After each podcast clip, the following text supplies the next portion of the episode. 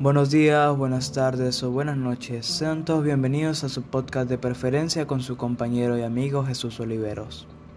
Hoy día tenemos un tema bastante interesante del cual hablar, el gobierno de Nicolás Maduro y la situación COVID-19. Recordemos que el COVID-19 es un virus que vino desde China hasta Venezuela y que lleva transcurriendo desde marzo del año pasado hasta la actualidad. Recordemos algunas medidas básicas de protección contra este virus. Primordialmente quedarse en casa. Además de ello, lavarse las manos, el uso correcto de tapabocas y evitar las grandes acumulaciones, para de esa manera evitar la subida en contagios y perjudicar a nuestros familiares y amigos. Ahora pasemos a un tema un poco más delicado, el gobierno de Nicolás Maduro, que toma posesión desde la muerte de Hugo Chávez en el 2013 hasta la actualidad generando varios cambios en el país como la baja del petróleo, la inclusión de la constituyente y algunas protestas por la subida de los precios tan exorbitante y la baja la calidad de vida venezolana. Pasemos a las características del mismo, o mejor dicho, las características sociales y económicas del mismo. Por parte de las características sociales, el pueblo venezolano se encuentra anímicamente inestable, pues ya no tiene a, quién seguir, no apoya a su presidente y no apoya a aquellos líderes opositores que resultaron ser fraudes. El pueblo venezolano está totalmente dividido actualmente. Cada quien va por su lado intentando sobrevivir. Además de ello, hay un gran índice de corrupción en el país. Por otra parte, en el ámbito económico, desde la baja del petróleo, el bolívar disminuyó su precio mucho más de lo que antes valía, llegando a costar mucho, pero mucho menos. Tanto es así que el salario mínimo venezolano es de 10 millones o 3 dólares, que no alcanza para ni siquiera poder suplementar a una familia, a un hogar o comprar algún, comprar algún medicamento para su propia salud o la de sus familiares y amigos. El pueblo venezolano sufre de grandes calvarios actualmente gracias a ello.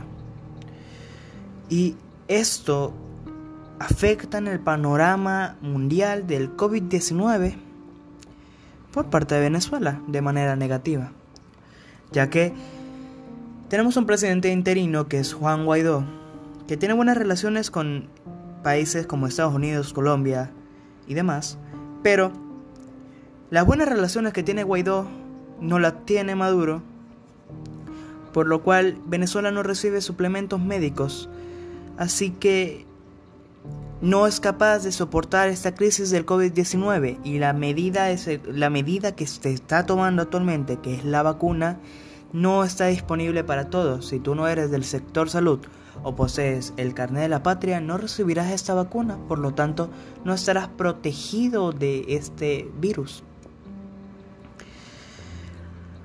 Una de las cosas que me han preguntado es de qué manera hemos sobrellevado esta situación de COVID-19 desde nuestras familias. En el caso de mi familia, nos mantenemos en constante contacto gracias a las ventajas que ofrece el mundo actual, como lo son los teléfonos móviles, computadoras e internet. De esa manera, nos enteramos de la salud de nuestros familiares para no perder esa comunicación, además de cuidarnos, quedarnos en, quedándonos en casa y de ser necesario saliendo a trabajar. La implementación de la semana 7 más 7 por parte de Nicolás Maduro nos ha permitido trabajar por una semana completa y la otra por mediodía. Nos hemos adaptado al estudio virtual y a diferentes medios de protección contra este virus. Aún así, varios de nuestros familiares han caído en el virus y han algunos se han curado y otros han desfallecido, han muerto, lastimosamente.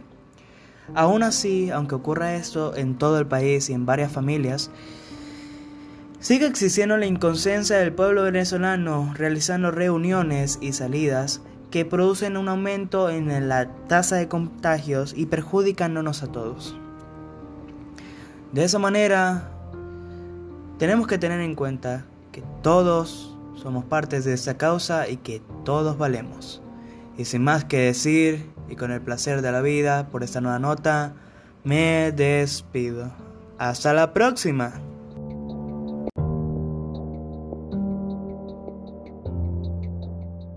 Buenos días, tardes o noches, sean bienvenidos una vez más a su podcast de preferencia con su compañero y amigo Jesús Oliveros. Hoy tenemos un tema bastante interesante del cual hablar, el gobierno de Nicolás Maduro y la pandemia actual del COVID-19. Vamos a hablar primero del COVID-19. Es una enfermedad que se produjo en China y actualmente se encuentra en nuestro país. Se transmite por las mucosas, por lo tanto cualquier saliva o fluido que caiga en otra persona la infectará. ¿Cuáles son las medidas básicas de prevención para ello? Pues principalmente quedarse en casa, pero además de ello, si es necesario salir, el buen uso del tapabocas es algo fundamental, al igual que lavarse las manos y mantener la distancia social para evitar el contagio.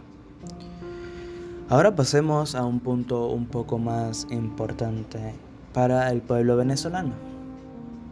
El gobierno de Nicolás Maduro o su régimen el gobierno de Nicolás Maduro viene a partir de 2013 luego de la defunción del presidente Hugo Chávez.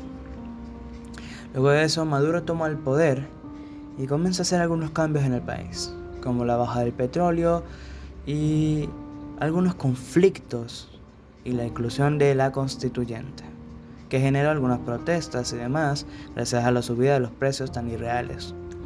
Pero antes de caer en polémica, pasemos a ver algunas características sociales. El pueblo venezolano se encuentra anímicamente inestable, pues no tiene a quien apoyar realmente. Solamente existe el régimen y la oposición, que ya no se puede considerar oposición. Aquellos líderes que trabajaron para ello terminaron siendo fraudes, y el pueblo venezolano perdió la esperanza en ellos. De esa manera podemos decir que el pueblo venezolano se encuentra más separado que nunca. Cada quien va por su parte y solamente piensan en sobrevivir esta situación actual. Pasemos a las características económicas actuales del país. Desde el 2013 hasta el 2021, actualmente corriendo, se han visto bastantes decadencias en el sistema económico del país. La baja del petróleo ha sido la principal, puesto que esto bajó la moneda venezolana e hizo que costara menos de lo que valía mucho antes. El sueldo mínimo o el salario mínimo de un venezolano es de 10 millones de bolívares, que al cambio son unos 3 dólares, lo que no alcanza para nada realmente. El país se dolarizó gracias a los ciudadanos en las ciudades centrales y en lo que son las fronteras, mayormente se trabaja con el peso o el peso colombiano, el COP, o el dólar, primordialmente aquí en Táchira. ¿Qué podemos decir además de ello? Pues con la devaluación del bolívar y varias conversiones para intentar evitar la gran inflación que trabaja hoy en día el pueblo venezolano, ha sido un sistema bastante decadente. En el sentido de que muchas familias han tenido que hacer sacrificios, ventas y rebuscarse para de esa manera conseguir el suficiente ingreso como para costear medicinas y los suplementos básicos para las familias y hogares de cada uno. Esto en qué apoya a la situación mundial del COVID-19. Afecta de manera negativa.